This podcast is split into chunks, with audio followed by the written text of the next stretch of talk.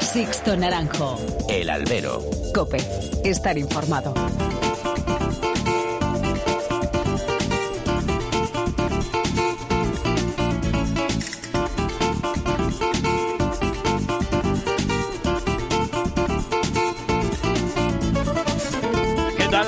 Buenas y bienvenidos a esta nueva emisión del Albero, a la cita con los toros que tenéis todas las semanas aquí en cope.es. Han recibido un cordial saludo de quien nos habla, de Sixto Naranjo, en nombre de todo el equipo que hace posible este programa. Pues en este nuevo invierno, plácido y descansado para los representantes del sector del toro, ha saltado la liebre, en forma de toque de atención para mantenernos vigilantes.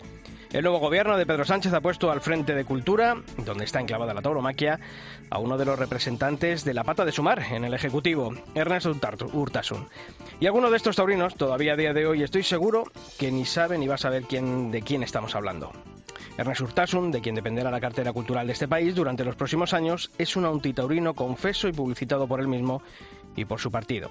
Así que fuera caretas. Sumar se presentó a las últimas elecciones con un programa electoral en el que abogaba por la derogación de la ley de 2013 de protección cultural y patrimonial de la tauromaquia, además de suprimir la financiación pública de los espectáculos taurinos con muerte del animal. Y el propio, el propio Urtasun, hace años, ya dijo que los toros son una actividad injusta, sádica y despreciable y acertó que la tauromaquia nunca puede considerarse cultura.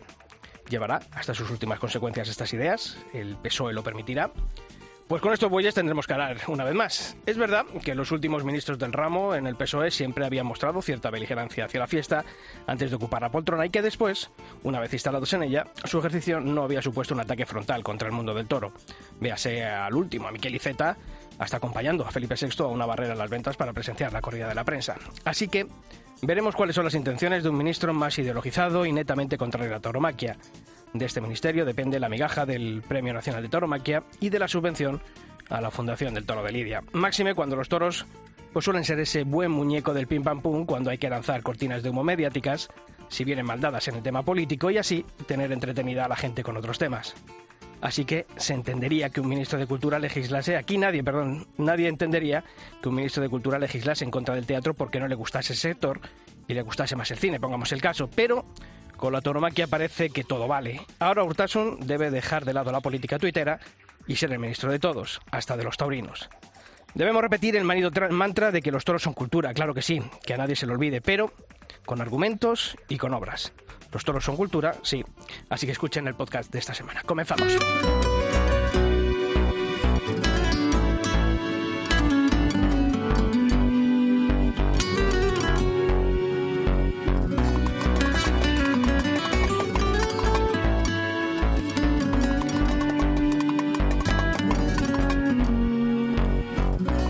Don Pablo Rivas, ¿qué tal? Muy buenas tardes. ¿Qué tal, Sisto? ¿Cómo estás? Se te han hecho larga la... Hombre, la verdad que lo eché de menos la semana pasada, ¿no? Pero todo sea por el descanso del personal, que es lo importante en estos casos, ¿no? no ha venido mal, ¿eh? No, y ya tenemos hasta carteles incluso adelantados y todo, lo cual va haciendo más o menos el invierno taurino, ¿no? ¿Tú crees? Se parece que están trabajando y todo. A ver si va a ser verdad. Sí, no, no es oro tampoco todo lo que realizan. Ah, ¿no? Vale, vale, vale, vale. Oye, sobre este tema sobre el que hemos eh, tratado en el editorial, eh, ha versado la pregunta, esa pregunta del albero que hacemos todas las semanas en nuestro perfil de Twitter y de Facebook. Si creen nuestros copenautas que olvidará sus gustos personales el nuevo ministro de Cultura, Ernest Urtasun, y tratará la tauromaquia como a cualquier otra representación cultural. Yo creo la que... gente está pesimista, ¿eh? Los copenautas están pesimistas porque un 75% han votado que no y un 25% que sí, que olvidará esos gustos personales y que trabajará por la tauromaquia, ¿no? Venga, mojate. No, yo, yo estoy con nuestros amigos copenautas. Yo creo que no va a olvidar su gusto personal. Esta gente legisla para su gusto personal, ¿no? Y lo que hace falta es lo que decía Sisto, mm, las obras, ¿no? Lo importante es el trabajo y, y que nos pille trabajando, ¿no? Es, esos ataques, ¿no? Sí. Que creo que se antes, producirán. Antes ¿no? que empezar a llorar, Sí, no, mejor, claro, está claro, está ¿no? claro. y Sí, luego sí, ya, cuando nos vengan los ataques, pues No, tenemos y hay que anticiparse con esta gente siempre hay que ir anticipándose y lo estamos viendo, ¿no? Y, y lo vamos a ver, desgraciadamente. Bueno, pues sabéis que os seguimos leyendo y que nos podéis escribir tanto a nuestro mail, albero.cope.es o a toros.cope.es y que nos podéis encontrar en las redes sociales, en Facebook, si tecleáis facebook.com barra alberocope y en Twitter nuestro usuario es arroba alberocope. Sixto Naranjo. El Albero. Cope. Estar informado.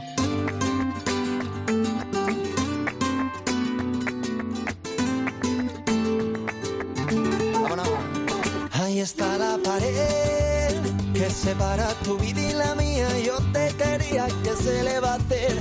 Que perdimos lo nuestro que era perfecto y ahora te pienso otra vez. Que me muero de celo, que te echo de menos, que mi alma está rota. Y en la pared que separa tu vida y la mía. hice una ventana. Bueno, pues en esta nueva edición del Albero nos visitan esta semana dos periodistas, dos maestros de, de periodistas a los que hemos eh, leído, escuchado, visto. Eh, hemos crecido con ellos y para mí es un gusto, un placer y hasta una responsabilidad tener hoy aquí a, sobre todo también dos, dos buenos amigos eh, que con los años, bueno, pues he tenido el gusto, el placer de, de conocer, eh, con uno de ellos hasta de terminar trabajando y que, bueno, pues se han decidido en este mundo en el que mm, últimamente, Pablo, tampoco hay esa mm, proliferación de obras literarias, ¿no? Decimos muchas veces eso de los toros son cultura, los toros son cultura, pero hay que demostrarlo con, con hechos. Y además yo creo que son dos publicaciones que la gente acoge con mucha ilusión.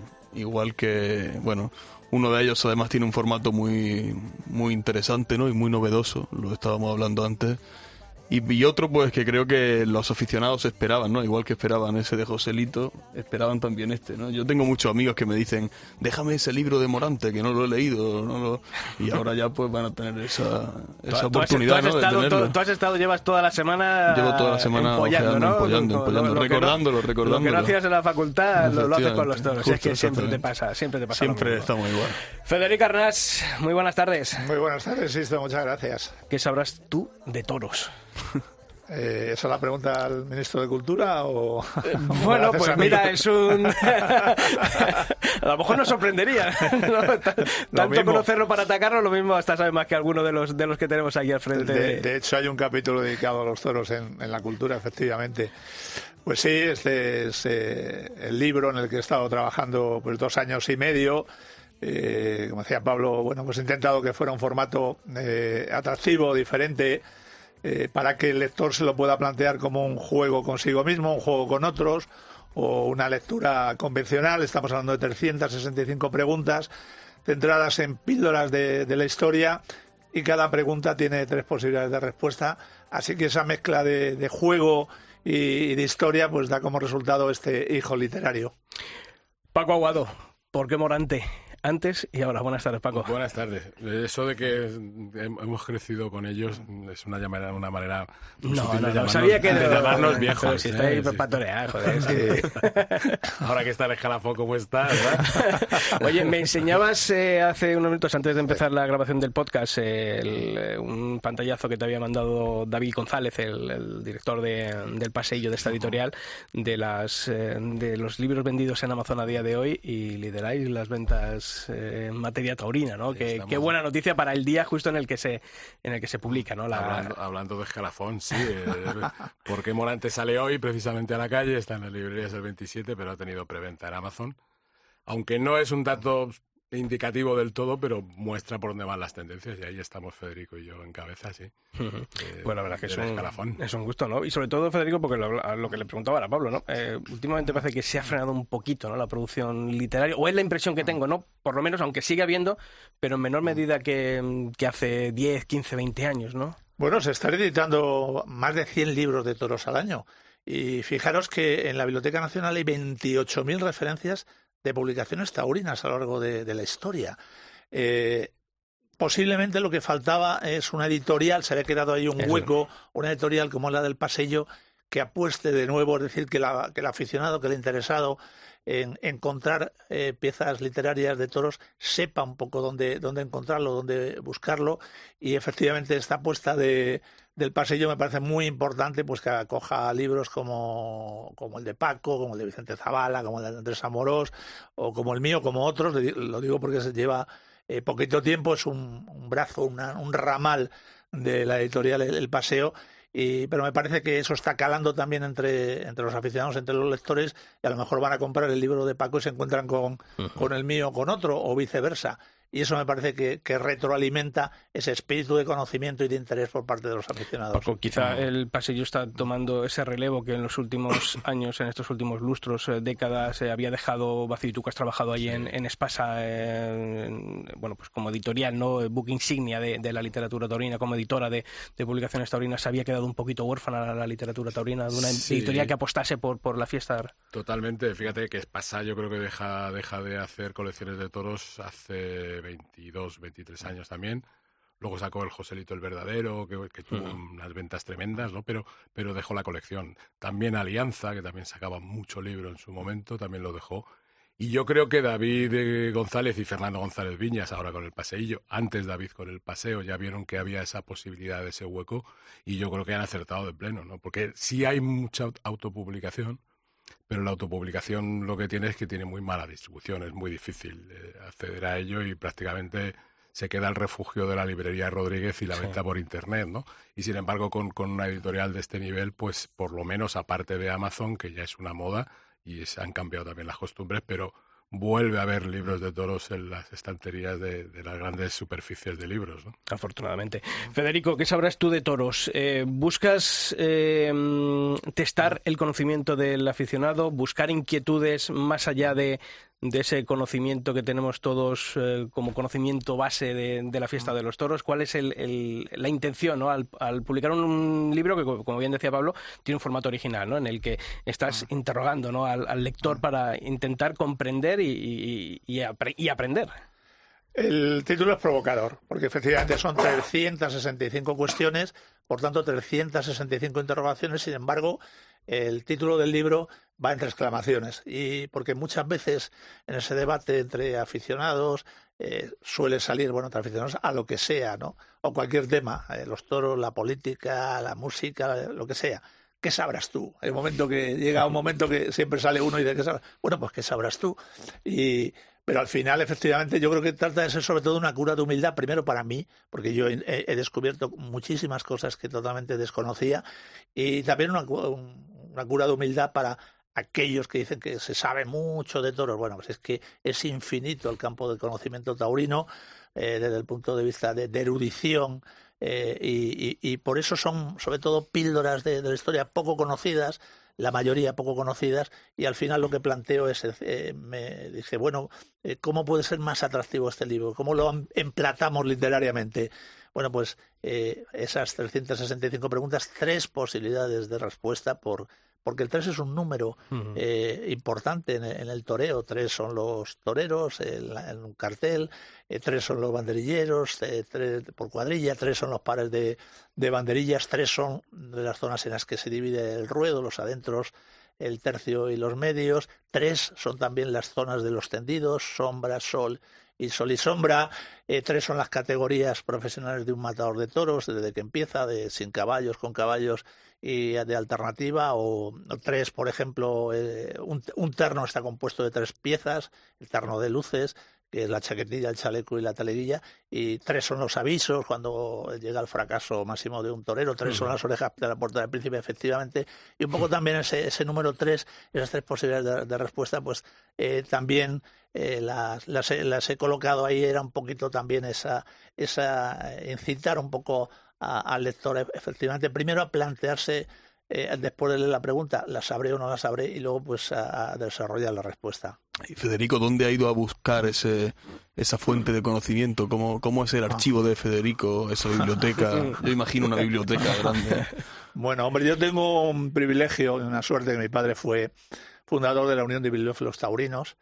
Estamos hablando del año 54 eh, y bueno, mi, mi padre no, no solo eh, la colección está del libro de toros, sino también, por ejemplo, grandes piezas literarias de la generación del 27, generación del 98, pero es verdad que eh, eh, tanto mi hermano como yo hemos disfrutado de, esa biblioteca, esa biblioteca taurina fantástica, pero no solo, lógicamente, he buceado en, en, esa biblioteca, sino en cantidad de, de fuentes, porque eh, lo, que he experimentado escribiendo el libro es que yendo a buscar un dato, porque es verdad que son contradictorios en muchas ocasiones, datos que nos han llegado que damos por buenos a lo largo de la historia, sino cuando vas a buscar la fuente, eh, le habrá pasado seguro a Paco, te encuentras con que no coincide a lo mejor la fecha, eh, no coinciden los compañeros del cartel, eh, varía el nombre de un toro. Bueno, el imaginario popular muchas veces. Exactamente. No, bueno, es que se han ido trasladando a lo largo del tiempo. El, el, Cosío es una obra maravillosa, fantástica, pero claro, hay, hay erratas. Eh, en mi libro hay alguna errata. Lo digo porque después, eh, leyéndolo, he detectado algún pequeño error, eh, con lo cual es un libro que en las siguientes ediciones eh, se han ido modificando. Puede ser un, una, errata de, una errata de, de impresión o una errata propia eh, mía. Entonces, eh, lo que me pasaba es que yendo a buscar un dato, muchas veces en el viaje de vuelta me traía otro, uh -huh. otra, otra cuestión que desconocía uh -huh. y, y, bueno, pues ha sido bucear en cantidad de publicaciones, en cantidad de revistas, en cantidad de libros. Eh, eh, mucho, por ejemplo, también hay obras muy importantes editadas por la Unión de Bibliófilos Taurinos donde hay trabajos fantásticos y, y en fin, en definitiva ha sido una búsqueda eh, de, de, de, cuestiones eh, te repito que no las, muchas de ellas no las conocía y ha sido rescatarlas y servirlas en el conocimiento, para el conocimiento de todos. Hay un capítulo para toros, para toreros, para plazas de toros, pero luego me llama la atención de que Madrid, la Plaza de Toros de las Ventas y la Plaza de Toros de la Real Maestranza de Sevilla tienen su capítulo aparte, ¿no? Porque imagino que, que eh, querer un poquito también eh, darle la importancia ¿no? que tiene la cantidad de anécdotas, de vivencias, de historias que tienen estas dos plazas, ¿no? Sí, mm, hay un capítulo exclusivo de las ventas, es verdad, y hay un capítulo exclusivo de Sevilla, pero Sevilla va más de la maestranza, más allá de la maestranza. Mucho, claro. lógicamente, se, se, centra en cuestiones que, y en hechos que han ocurrido en la maestranza, y el de las ventas es totalmente específico. Como decías, se empieza el libro por un capítulo que es el torero, se sigue por el toro, las plazas, las ventas, Sevilla, eh, los toros en, en los reglamentos y, las normas, eh, los toros en la cultura, los toros en los medios de comunicación, que creo que ahí también he descubierto cuestiones realmente eh, llamativas, los toros fuera de España, el rejoneo también he querido que tuviera un capítulo, y hay un, un capítulo final, el undécimo, que se llama de todo un poco, que es un, cajón de, de desastre. Y bueno, la verdad es que me salían muchas más cuestiones, lo que pasa que lógicamente con con, la, con el paseillo, con, con David, pues llegamos a un acuerdo que podía salir un volumen demasiado aparatoso, ¿no? Y incluso poco manejable. Y la divisoria fue esos 365 preguntas, tantas como días tiene el año, porque yo creo que todos los días del año nos preguntamos qué sabremos de toros. Se ha perdido un poco la transmisión oral que antes había en tertulias, en reuniones, eh, bueno, pues de, de aficionados, eh, más allá de las plazas de toros, y, y, a lo mejor hay que recurrir a este tipo ahora mismo de, bueno, pues de obras para intentar que el aficionado siga teniendo esa curiosidad, ese hablar de toros a través de, eh, con la excusa de, de un libro, por ejemplo. Sí, bueno, yo creo que es, son los tiempos. Yo creo que también las eh, tertulias literarias también se han ido eh, evaporando en la mayoría de las ocasiones.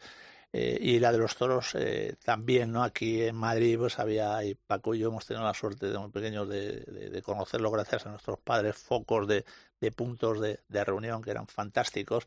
En el toreo el oído, la vista funciona, pero el oído también es fundamental, el escuchar a, a, los que han vivido tanto, a los que han tenido tantas experiencias, eh, y eso te, te, te, alimenta. Entonces, ahora casi lo, los debates o las, entre comillas, tertulias en la mayoría de las ocasiones están en las redes sociales y eso esquematiza mucho.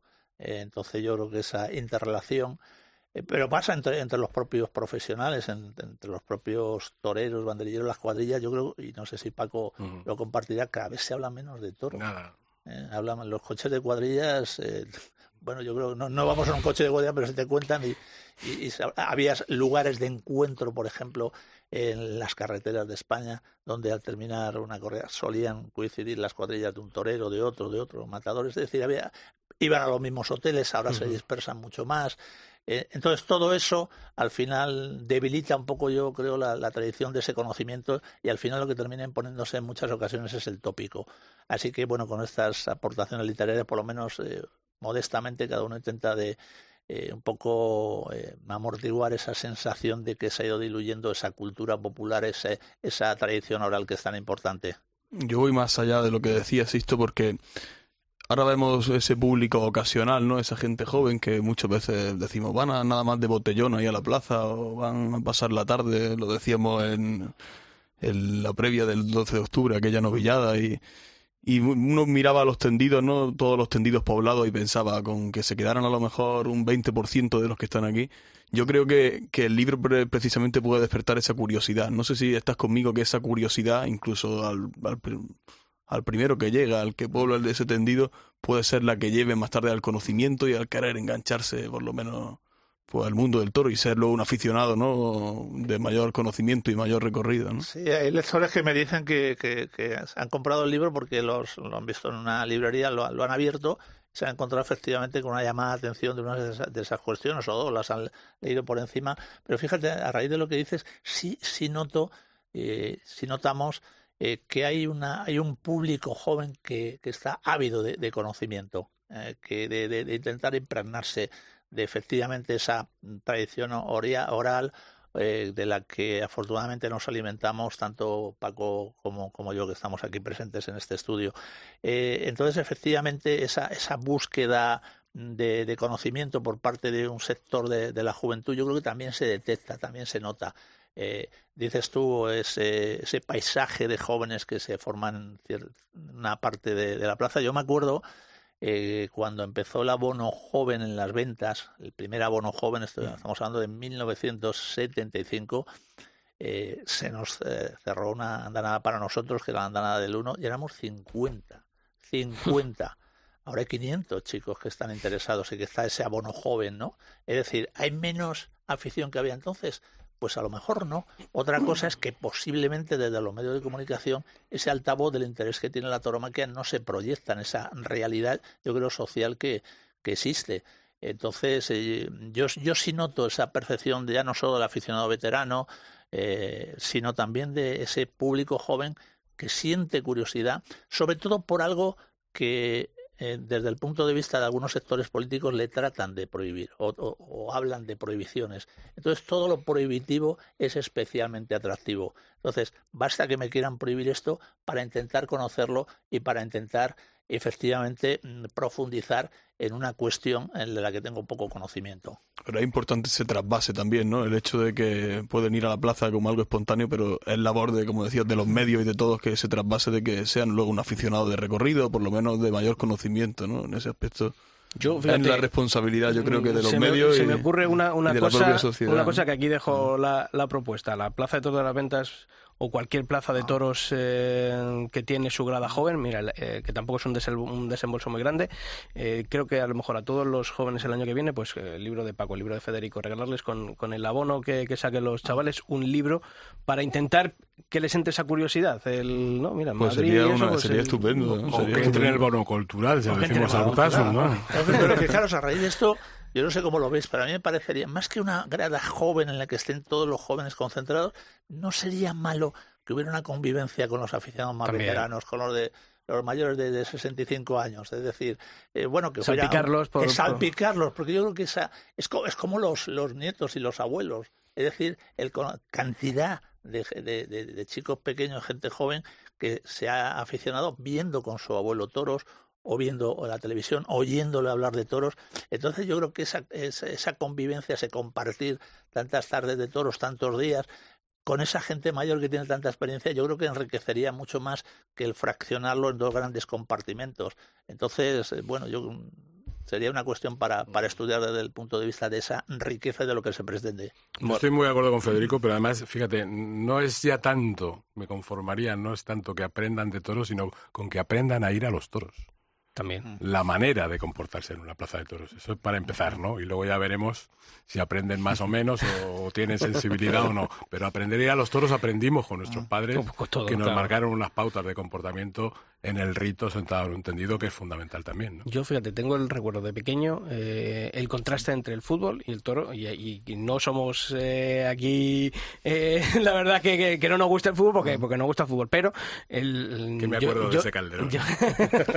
pero fíjate, mientras yo tengo el recuerdo de, que, oye, era un ambiente, el, el del fútbol, pues, bueno, pues en el que se permitía más un tipo de comportamiento en la grada, sin embargo, yo tengo el recuerdo fijo, claro, de pequeño, de en una plaza de toros, un señor que llamó a un picador hijo de y cómo el público que estaba alrededor de la plaza le dijo que eso no era fútbol, que en una plaza de toros se iba, se podía protestar, se podía, pero siempre con unas normas y creo que eso es lo que también los jóvenes tienen que saber, eh, que cuando uno se sienta en la piedra de una plaza de toros hay que comportarse de una determinada manera. Esto no es un espectáculo más en el que uno va a gozar y a disfrutar de una manera, sin embargo aquí eh, también tiene que tener unas normas de comportamiento y, y Fíjate, el ejemplo más claro lo tendríamos en los que son los dos árbitros del espectáculo, que es el árbitro del fútbol y el árbitro de los toros, el presidente.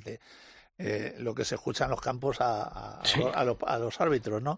Sin embargo, en una plaza de toros es raro que haya un insulto. Fuera, fuera, fuera puede ser el, más ofensivo, pero es muy difícil que haya insultos realmente. y sale, y sale el siguiente toro y se olvida la gente y aparca lo que ha pasado. Y no, la polémica y tal, y bueno, pueden pedir la dimisión, lo que sea, pero efectivamente los códigos de comportamiento son totalmente opuestos. Paco, Morante eh, como eje de nuevo ¿no? de una obra tuya. Es una reedición del, libro que publicaste en el año 2011. ¿El rabo de Sevilla de este año eh, fue la chispa que te llevó a, bueno, a reeditar y a actualizar esa, esa obra de, hace 12 años? La obra que llevó a David González, que nos vimos a la salida y me dijo, Paco, ese libro hoy, precisamente, hay que volver a sacarlo, efectivamente, sí. Ese día del rabo fue cuando se decidió todo. El libro salió en 2011 eh, lo sacó Andrés Sánchez Magro con una editorial que ya no, ya no mantiene, uno más uno, y en aquel momento estaba motivado porque había, yo notaba cierta incomprensión. Yo me acuerdo de esa feria de Bilbao del año anterior, hizo una faena extraordinaria Morante, un toro muy complicado, e incluso aficionados muy señalados de allí no acabaron de entenderlo. Al día siguiente, en una tertulia de las que se organizan por la mañana, casi me vi en, casi en la obligación de intentar defender a Morante, porque no acababan de verlo, y ahí salió el desarrollo, el desarrollo, y entendí que, como también quería ver Andrés Sánchez Magro, se tenía que contar un libro en que se explicara quién es Morante y por qué torea así Morante, ¿no? Quizás el torero más literario que tenemos, sin lugar a dudas. Sí, totalmente, no, sí, se puede hacer mucha poesía, pero es que además eh, eh, el problema es que la poesía misma es el toreo, ¿no? Eh, y contar su manera de torear ya, ya exige pues un cierto conocimiento. Fíjate, porque todo el mundo, debajo de ese tópico del torero artista, que es muy generalista y muchas veces ya muy gastado y muy manido, ahí hay un auténtico virtuoso de la técnica del toreo. Y hay un torero de un enorme valor. Porque para hacerse los toros tan despacio y tan cerca como se los pasa Morante, hay que tener el máximo valor para manejarse así. ¿no?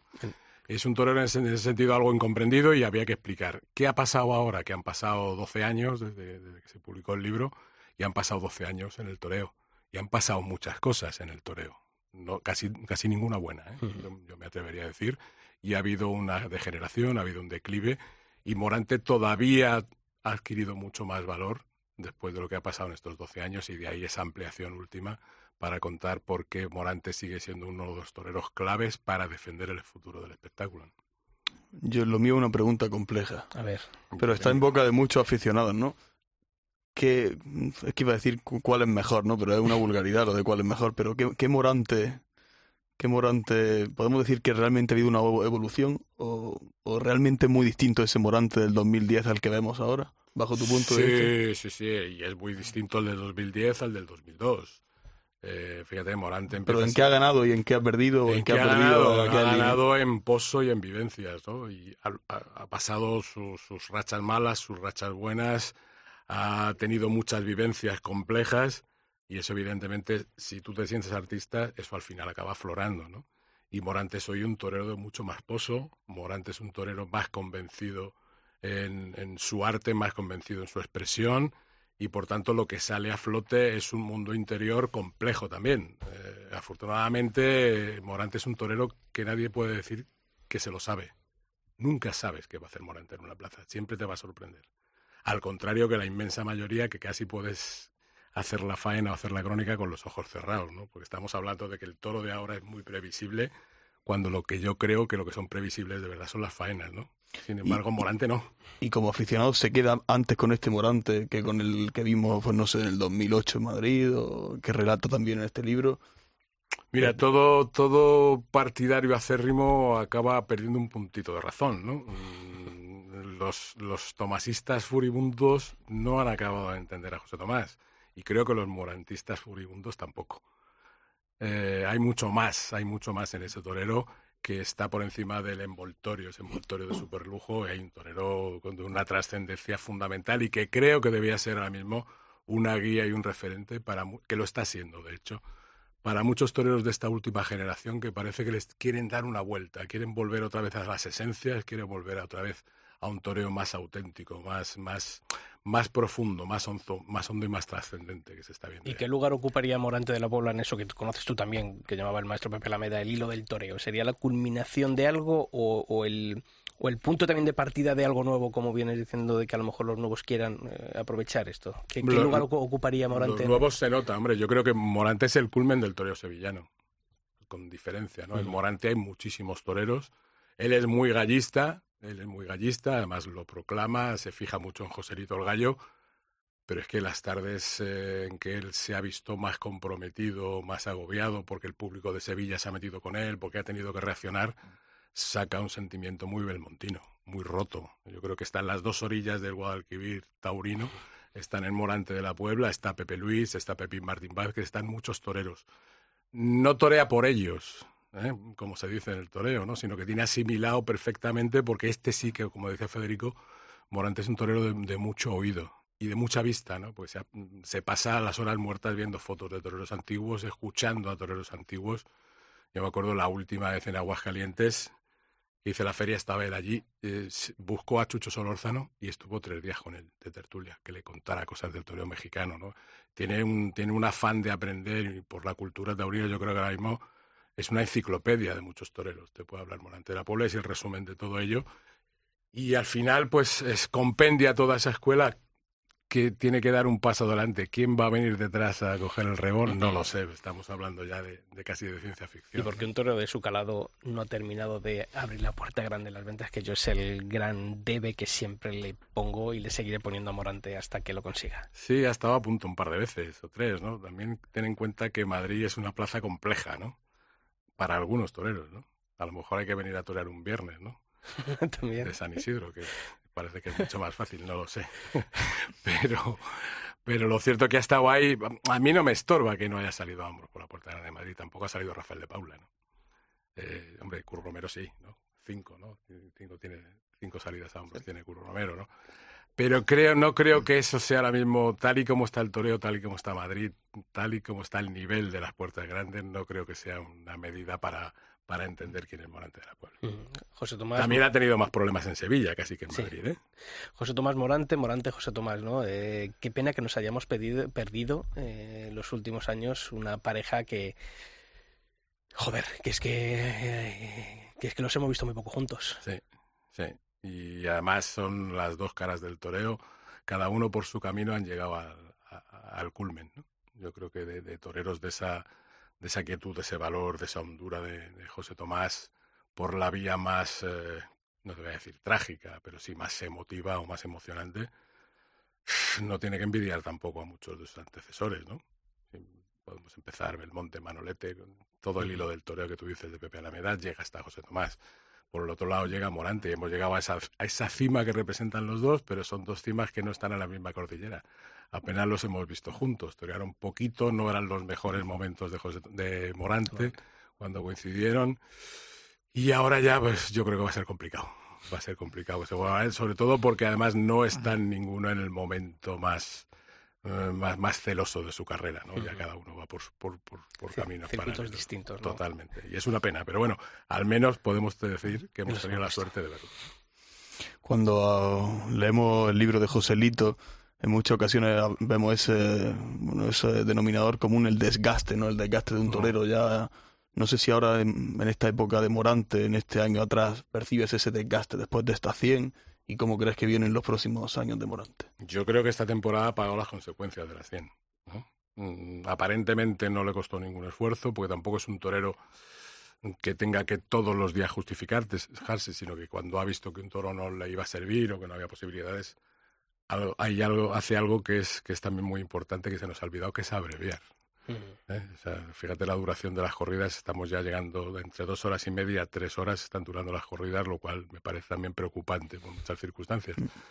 Pero aunque haya abreviado, pues ese desgaste de viajes, de, varias volteretas, de algunos percances, yo creo que sido la consecuencia de esta temporada tan irregular de Morante última, aunque haya tenido también lesiones y jornadas.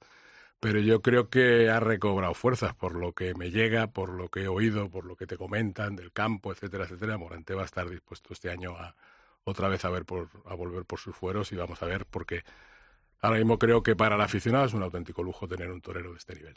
Federico, ¿crees que Morante puede ser ese eje Mm, sobre el que va a pivotar la tauromaquia. Creo que estamos ante un o estamos viendo un fin de ciclo de una generación de toreros que están comenzando ¿no? a decir adiós. Creo que la máxima representación de este ejemplo es Julia López el Juli, que después de, de, fíjate, de más de un cuarto de siglo en eh, eh, pues ahí arriba ha dicho este año hasta aquí hemos llegado. De momento, eh, ¿crees que qué puesto ocupará Morante Albola en, este, en estos tiempos de transición entre una nueva generación de toreros que parece que está llegando y, y estos esa generación de toreros que tiene que comenzar a, a decir adiós? Yo estoy de acuerdo con una cosa que ha dicho Paco, que estamos en un cambio de espejo. De, sobre todo de las nuevas generaciones, de los chavales de las escuelas. Se suele acusar a las escuelas de tauromaquia de que sacan toreros uniformes. Yo nunca he compartido eso y, y, simplemente es mirar qué profesores, qué maestros ha habido en las escuelas, qué toreros han salido y cuántos se han parecido a esos maestros. Posiblemente poquísimos casos encontraremos. Lo que tratan los chavales en este campo, en el fútbol, en lo que sea, es de imitar o de emular a aquellos que están de ídolos en su momento. ¿Qué pasa? Que ahora hay una generación, o han salido una serie de toreros, por supuesto, el, el sumo representante es Morante de la Puebla, inimitable, absolutamente. Morante eh, y el toreo de Morante acabará cuando se vaya Morante pero tenemos, tenemos toreros como, como Diego Urdiales, tenemos toreros como Juan Ortega, tenemos toreros que han vuelto a ese, a ese clasicismo, a ese, a ese espíritu, a esa sensibilidad, a esa personalidad. Y a mí me parece que eso sí es una buena corriente que se empieza a detectar también en chavales que salen de, las escuelas de tauromaquia aquí la riqueza y la variedad es, es muy importante. O sea, a mí me parece que, que, los toreros, eh, luego que tenga donde elegir el público y el espectador, pero efectivamente que esa baraja o ese grupo de, toreros especiales, singulares, con un toque de, personal, eh, de, querer hacer un toreo especialmente clásico, toreros que han buceado mucho en la historia del toreo, en otros maestros, en otros espejos, eh, en vídeos, en, en, fotografías, el impregnarse de eso, el echar esa mirada a los tiempos del blanco y negro para trasladarla al color del presente, me parece que ese cambio sí se está eh, notando y se empieza a ver en, chavales que están saliendo de las escuelas. Yo creo que esa es la mayor y la más rica influencia de lo que van a dejar en, la estela estos toreros y especialmente Monte de la Puebla, por supuesto. El, el, yo estoy de acuerdo también, pero no sé hasta qué punto el aficionado, el aficionado joven, por ejemplo, yo soy de Granada y allí es cierto que puede anunciar un buen cartel, puede anunciar pues, un cartel de aficionados, ¿no? Eh, como el que hubo este corpus con Juan Ortega, con, y, luego realmente mm, los carteles buenos de aficionados, pues hay un cuarto de plaza. ¿Hasta qué punto realmente, os la lanzo a los dos la pregunta, hasta qué punto realmente ese público va a querer pagar una entrada como antes la pagaba por ver al Juli, a Morante, o no sé, o, a cualquier otro torero que haya, se haya pagado allí en Granada el funding, ¿no? No sé hasta qué punto ese recambio en el interés del aficionado joven. Es que, es que los hábitos de ocio han cambiado también. ¿eh? La forma de ir a los toros ya no es la misma. ¿eh? La gente está acostumbrada a esperar meses para tener la entrada del Rey León, le cuesta un dineral, pero va a ver el Rey León y ve un grandioso espectáculo. Ahora hay que sabe que sabe que lo paga y lo ve. Claro, ahora hay que explicarle a la gente que por un dineral, por estar incomodísimo en una piedra en una plaza de toros, puede estar tres horas de duración de la corrida y no ver absolutamente nada. Eso puede pasar, es difícil de explicárselo al consumidor actual, ¿no? Es complicado. Pero, no es nuevo. No, no, ya. O sea, de Curro ni Paula arrastraban masas. Claro. ¿eh? Antes os los habéis mencionado. Al final hay ídolos en su momento que son los que arrastran masa y luego hay toreros de culto, eh, eh, o sea, Morante, Morante efectivamente tiene zonas donde tiene un gran atractivo y lleva mucha gente y otras, bueno, pues por lo que sea, eh, también por lo que hablábamos anteriormente, ¿no? Por esa falta de, difusión del toreo de, Morante en los medios, el que esté la mayoría de veces restringido exclusivamente a, la prensa taurina, lógicamente ese conocimiento se traslada menos a la masa, pero eso, eso ha existido siempre. Eh, pero al final hay una cosa importantísima. El día que uno, mm, un granadino, va a ver a Morante, a Ortega, a Odeales, a cualquiera de estos toreros de, de, ese palo y, y, cuaja un toro, al final va a salir diciendo yo estuve allí y tú no. Y a mí me parece que eso sí, es importantísimo. Claro, yo creo es que ese tipo de toreros son los que hacen afición, ¿no? Nos hemos acostumbrado a un toreo muy productivista últimamente, no siempre auténtico. Es, un toreo muy técnico. Es una cosa que yo sí quería especificar. Cuando hablamos de técnica, hablamos de toreros que utilizan una técnica defensiva o especulativa. Y lo vendemos muy bien, que puede estar muy bien para un determinado tipo de toro, pero no para todos los. El funcionariado, podemos Correcto, ¿no? Y además viene acorde con una bajada en los honorarios de los toreros, acabas haciendo pues la ley del mínimo esfuerzo, por ahí van los tiros, ¿no? Y Morante, José Tomás y este tipo de toreros que está hablando, que está hablando Federico, nos demuestran que es lo contrario. Es decir, para técnica, de verdad, técnica maravillosa, Morante y José Tomás. Eso sí que tiene una técnica prodigiosa, la manera de, de, de, coger los trastos, el grip que dicen en el golf, en el tenis, todas estas historias. Pero claro, esa técnica, como al buen mago, no la ves. Claro. No le ves el truco, la tiene que ver el toro, ¿no?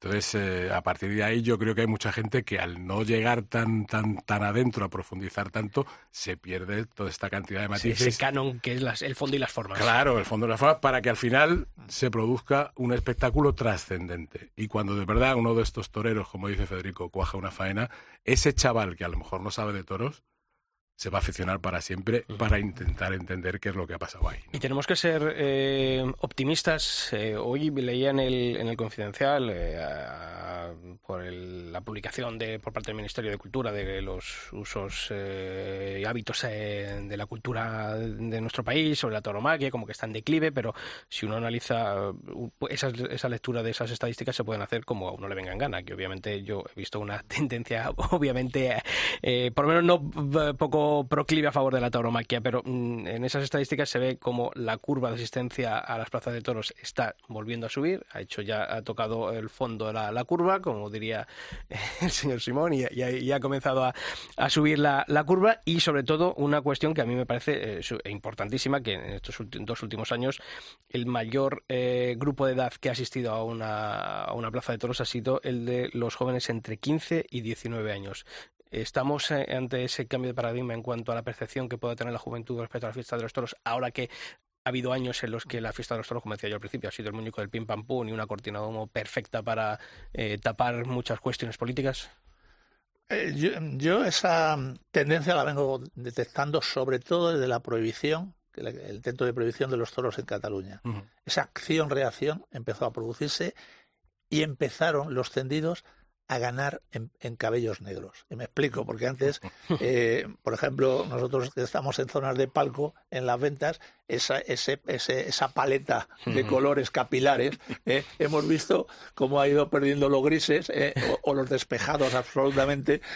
lo cárdeno. y el cárdeno, bueno, pues sigue estando, por supuesto, pero hemos visto mucha más presencia de jóvenes. Ese crecimiento ha ido aumentando. Yo creo que cada vez que desde el punto de vista de los políticos intentan, sacan la palabra prohibir, están ganándose aficionados. Y luego hay otra cosa, hay una corriente ahí también de los toros en los festejos populares. Eh, que muchas veces, eh, bueno, pues también ese contacto con, con el toro en, la calle, que ha sido de un enorme crecimiento en lo que va de, de siglo, eh, pues también lleva a, esa gente joven a acudir, algunos, otros se quedan en la calle nada más, pero acudir también a, las plazas. al final, yo, yo sí, yo sí soy optimista en este sentido. Otra cosa es que esa realidad a la que estás apuntando y que estás especificando, no llega a contarse en los medios de comunicación. El mensaje es otro. Cada vez van menos los jóvenes, los jóvenes están menos interesados en los toros. Bueno, al final vemos como cantidad de chicos que en las escuelas de tauromaquia, vemos también cómo se ha refrescado en, bastantes zonas de España la presencia de, eh, de los jóvenes y, por supuesto, hombre, sí, es muy importante que salgan nuevos valores, que salgan toreros eh, ilusionantes, pero, pero yo, yo sí soy moderadamente optimista Pero, Sí, y ahora has, has tocado un tema que, que me parece también capital, que es el de la tauromaquia en los medios, ¿no? Eh, aquí veis el, el gueto taurino que, que mantenemos aquí en la clandestinidad, Pablo, Pablo y yo, eh, la información taurina. Yo tengo la suerte de que, bueno, yo trabajo con un comunicador como es Carlos Herrera, que, que es eh, proclive a la, fiesta de los toros, que siempre que hay oportunidad hay un comentario, hay una entrevista, hay buena aceptación, pero no siempre, no, no siempre es así. Eh,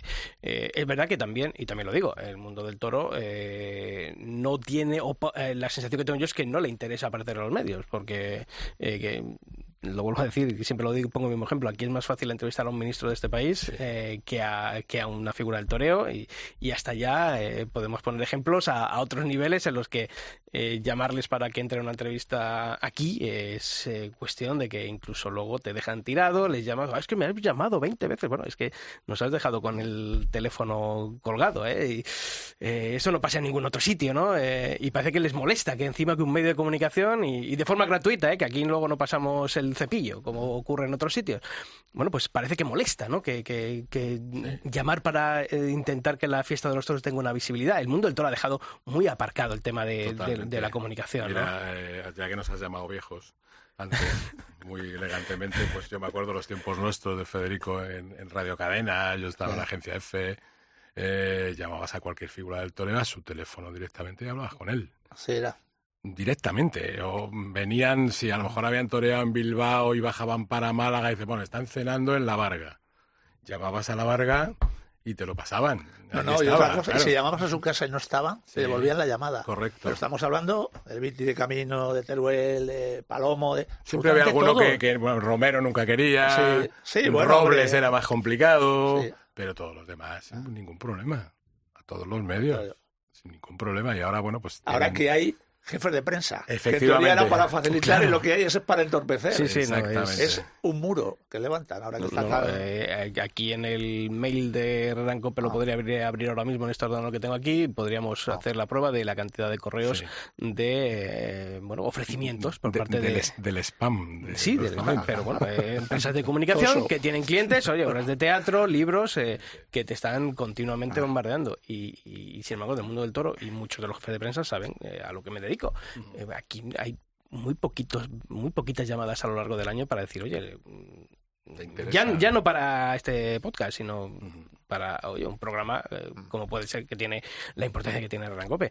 Entonces, por eso digo que mm, eh, el mundo del toro se ha dado cuenta, incluso, bueno, pues eh, hace un par de semanas que estuvo aquí Borja Cardelus y nos decía que tenían unas estadísticas con, con, bueno, pues con el conocimiento de los toreros que hay en la calle y más de uno se llevaría un susto de lo que hay. Creo que, que desafortunadamente el, el toreo ha desaparecido de la sociedad también por esa desidia del mundo del toro. Ah, sin embargo, le llaman de medios que no son taurinos, eh, una revista X, eh, un programa X de la tele o un programa X de la radio, y ahí van de cabeza. Sin embargo, a los propios que hacemos información taurina, te lo ponen difícil. Te dicen, esto es incomprensible. ¿Y ¿Por qué pasa eso? Yo creo que también hay una cierta influencia ahí de, de- de un poco lo que ha sido la política de José Tomás. ¿eh? que al es final que- han copiado de, de José Tomás eso, eh, luego no, en el ruedo. mm, Claro, ya, ya, eh, no, la, es otro- compa- ya la otro compa- caso, la ¿no? comparación ya ya- Pero es- José. Tomás es único y excepcional, porque José Tomás, con su política de no hacer declaraciones, de no, de, eh, de no dejarse televisar, al final, si suman los minutos, es el que más ha aparecido cada vez que ha toreado. es la única vez donde los editores de los telediarios, por ejemplo, yo cuando estaba en televisión española, te llamaban para decir, oye, eh, ¿cómo podemos conseguir estas imágenes? Vais a estar allí, la queremos recibir, hacemos un directo y tal. El único caso, el que no se quería televisar, el que no hace declaraciones, y al final ese es el que genera una mayor atracción. Y algunos lo han tomado como modelo. No, mire, el modelo José Tomás empieza y acaba con José Tomás. Sí, pero y en la plaza, y empieza y Claro, acaba pero también es lo que es hace que no plaza. comunicaba afuera, pero comunica en la plaza. ¿no? Le parece, también era muy parecido el caso de Cruz Romero, que tampoco hablaba, tampoco hacía declaraciones. ¿Te acuerdas? Nos costaba un Sí. poco acercarnos a él, incluso en los callejones de las plazas de toros. Pero bueno, Ahí tenemos anécdotas. Eh, y lo, que, lo que sí es cierto es que el toreo por unos y por otros, y en este caso por culpa de los matadores de toros también, a través de los nuevos canales de televisión que se están creando, está en un serio peligro de caer en un gueto muy peligroso. Yo soy muy aficionado al baloncesto. Mm, A los jugadores, cuando veo a la selección, casi ni los conozco. No porque no me guste, pero sino porque no tengo, no tengo visión ni en los telediarios, porque están en una televisión de pago. Como el toreo ya caiga en televisiones de pago, por eso hay que agradecer a las cadenas autonómicas que sigan ofreciendo Canal Sur, Telemadrid, Castilla-La Mancha, corridas en abierto, ya que la, la española no hace ya tiempo que Yo, se perdió. yo es que ¿no? además creo, creo una cosa, mm, en la situación por la que ha atravesado el Toreo en los últimos años, que algunos piensan que esto es eh, como el mundo del fútbol en el que tú puedes poner la Champions en, eh, a través de un canal de pago, pero porque el fútbol lo conoce todo el mundo, porque el Claro. fútbol no le hace falta de- del negocio en abierto para que la gente conozca a los protagonistas. Sin embargo, el Toro creo que ha querido eh, copiar ese modelo de que las grandes eh, citas, las grandes ferias haya sido a través de un canal de pago y olvidarse de, de esos canales en abierto que han apostado por la fiesta de los toros, cuando a lo mejor tenía que haber sido al revés, ¿no? Las grandes citas, haberse ofrecido a los medios que están en abierto para provocar y eh, los frikis que somos nosotros, tener un canal de pago para ver ese tipo de eh, festejos, a lo mejor más de mm, para cafeteros, ¿no? Creo que se, se ha cambiado el modelo de lo que tenía que haber sido el mundo del toro. No, y ¿no? negociarlo de otra manera. Es Sí, decir, sí, no, claro. Es decir, eh, vale, usted cadena en abierto me va a televisar dos o tres veces al año. A cambio de eso, ya no es tanto los ingresos económicos, tiene que haber un programa de toros, tiene que haber información en, en- en- por lo menos noticias, en, en las grandes ferias, en los informativos. Es decir, eh, ir más allá de esa corrida a la que le van a televisar a, a ese profesional o a ese torero. No ha habido esa, esa, esa visión en, en absoluto y al final, como dice Paco, pues efectivamente eh, los toros eh, se están metiendo en un callejón peligroso de, de silencios. Y además hay una cosa, fijaros, eh, el hecho de que tengamos el escalafón más viejo de la historia del toreo. Nunca ha habido tantos toreros con más de 20 años de alternativa en los puestos altos del escalafón como hay ahora. Contando sin contar el que viene. Eh, bueno, más o menos, se, se está manteniendo la media, ¿no? No digo porque que el que, el que viene el año que viene, pues le- que entran le- por las que le salen, sigue- como le dice sigue aquel, sumando. Pero sí es cierto que todo eso es consecuencia de que la gente no Claro. conoce a los toreros nuevos. Claro. Le suenan los nombres de antes, los Claro. nombres antiguos, le siguen sonando por repetición. Eh, no vamos a dar aquí ninguno, pero bueno, ya sabemos todos los que están ahí. Y siguen llevando gente porque suenan. Esa masa que va ese día de la feria, que es el día mm, singular, el día señalado, que van todos. ¿Quién torea? Ah, fulano, zutano y mengano. Ahora le dice Juan Ortega, Pablo Aguado y tal. y Ah. dice, ¿Esos quién son? El problema es que pierde también el interés informativo y- Claro. y, el- y que depende sobre todo de una persona, de un director de una radio, de un periódico. Por ejemplo, eh, la- eh, es lo que decía Sisto hace un momento. Herrera en COPE se da la información taurina porque le gusta a Carlos Herrera. O pues en- en- en- lo vemos en muchos casos, ¿no? Y Ribagorda, muchos ejemplos, ¿no? en En, en Telecinco. Telecinco. Pero es que, claro, en el momento en el que en el que hablamos de gusto y no de interés informativo es ya cuando se pierde, ¿no? Esa, esa perspectiva, ¿no? Y se pierden los toros, ¿no? Porque además el periodismo se está haciendo muy sectario, ¿no? Claro. Eh, A muchos niveles, ¿no? Eh, hay de ciertos lobbies. Y ya no es voy como a antes, que señalar se- en las redacciones que son las que marcan, ¿eh? Esto sí, Totalmente. esto no. El animalismo sí, porque se, se lleva. Eh, Y cosas de toros, por muy importantes que sean, bueno, las ponen a lo mejor a la fuerza porque haya sido una catástrofe. o- Y antes el hecho informativo primaba, Claro, ¿no? Pero ahora no ya no. prima no- efectivamente el criterio periodístico, sino el criterio personal. Claro. A mí me pasó hace años en Valencia, una corrida en la que torearon precisamente Morante y, y César Jiménez, estuvieron fenomenal los dos, una gran tarde de toros. Llamo al editor y le digo, oye, ¿qué ha pasado esto y tal? Ese editor le, le gustaban los toros, era aficionado, dice, por supuesto que lo metemos. Se dio como un minuto por ahí de información desde el Centro Territorial de Valencia, se mandó al telediario de las 9. Al día siguiente se indulta a Harinero, toro de Fuente Imbro en Valencia. La editora del telediario era antitaurina y eso, que era una noticia muy importante, no se dio. Por tanto, a lo mejor es que también el ¿no? periodismo está en crisis. Claro. Podría poner algún otro ejemplo, pero no, no lo haré, no lo haré.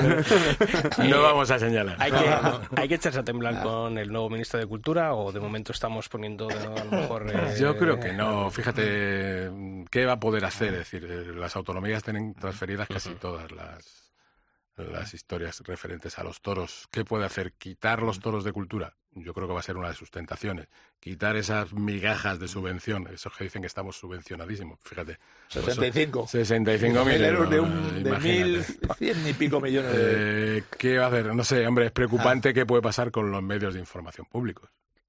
Con la información taurina, no lo sé. Pero a mí me preocupa, creo que lo ha dicho Vicente Zavala por ahí en algún otro sitio.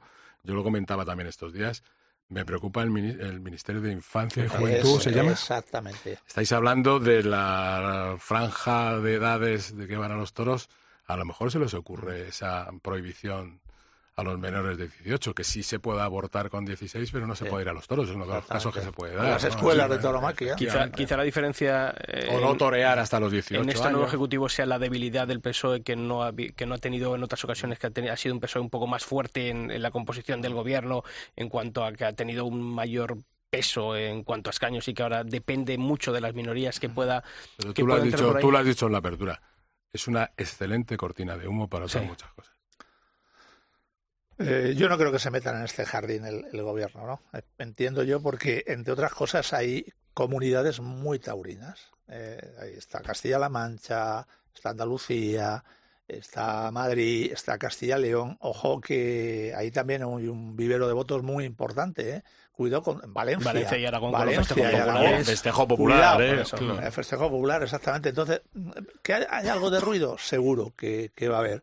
Eh, estoy con Paco. El- me da más miedo ese Ministerio de Infancia y, Juventud eh, que pueda efectivamente plantear cuestiones como la entrada de los menores en las plazas de toros, lo cual sería, eh, y además eh, en mi libro aparece esa cuestión, sería reeditar algo que hicieron dos dictaduras, la de Primo de Rivera y la de Franco.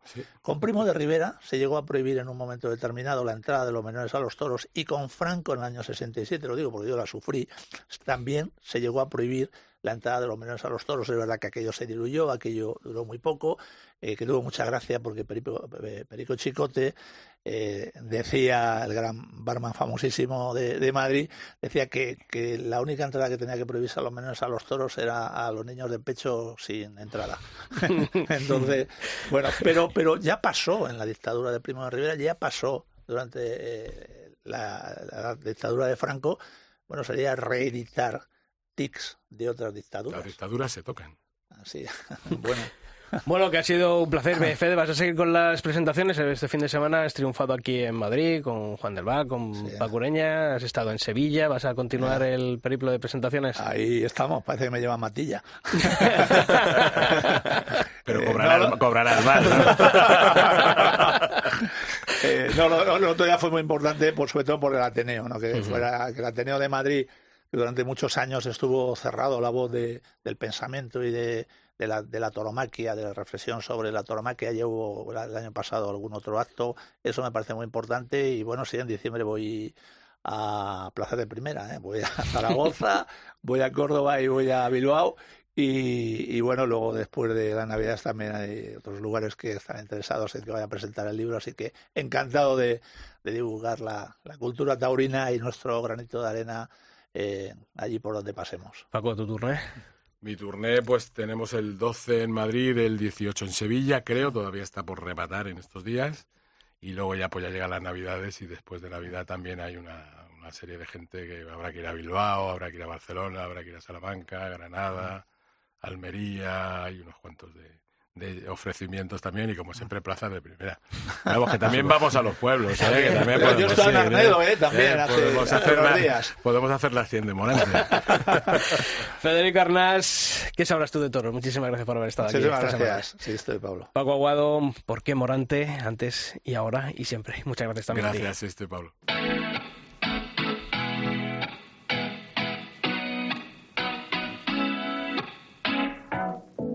Tú no entiendes lo que pasa en mi mente si me estás mirando. Tú lo sientes, pero yo siento más si te vas acercando y tú me lo quieres pedir. Yo Bueno, te- Pablo, ¿Cuánto se aprende y qué ¿Cuánto bien nos lo pasamos verdad, hablando de toros? ¿eh? ¿Cómo nos gusta? Hombre, que si no, mal asunto, tendríamos que, que cerrar el chiringuito.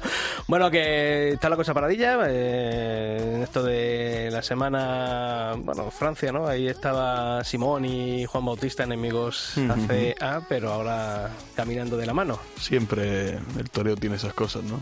Vic, ¿has visto las ganaderías de Vic? Lo he visto. Qué miedo. Qué miedo. Ah, pensaba que ibas a decir, pues ya tengo entrada, ya tengo... No, no, no, hombre, no. Da miedo, da miedo, pero muy interesante también. Bueno, Me preocupa lo de México, ¿no? También cerrando Sí. plazas de nuevo. Veremos a ver. Veremos a ver, porque ya una vez eh, esa prohibición temporal que ya lleva afectando a la Monumental de México un tiempo, Sí, ahora vamos esta semana sumando plaza. Estamos comenzando a entrar en una preocupante situación allí en el, en el país azteca. Bueno, que la gente que quiera verlo, que sabe que come.es barra se tiene toda la, la actualidad, toda la todas las Eso noticias es. del mundo del toro. Y nosotros, la semana que viene, ¿te parece bienvenidos otra vez por aquí? Me parece fenomenal, una alegría. siempre. Cogemos carrerilla. Sí, el, albe- sí. el albero, el podcast que cierra en verano y, y abre en invierno. Somos, auténticos. Hasta la semana que viene, Pablo. que vaya muy bien. Y a todos vosotros ya sabéis que, como decimos, la información taurina continúa día a día en nuestra web, en cope.es barra toros, y que nosotros volvemos aquí la próxima semana.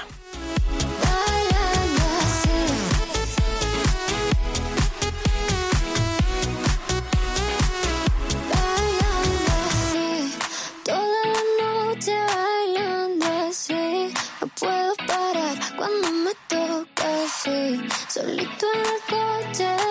Tú y yo en mi casa vamos a terminar.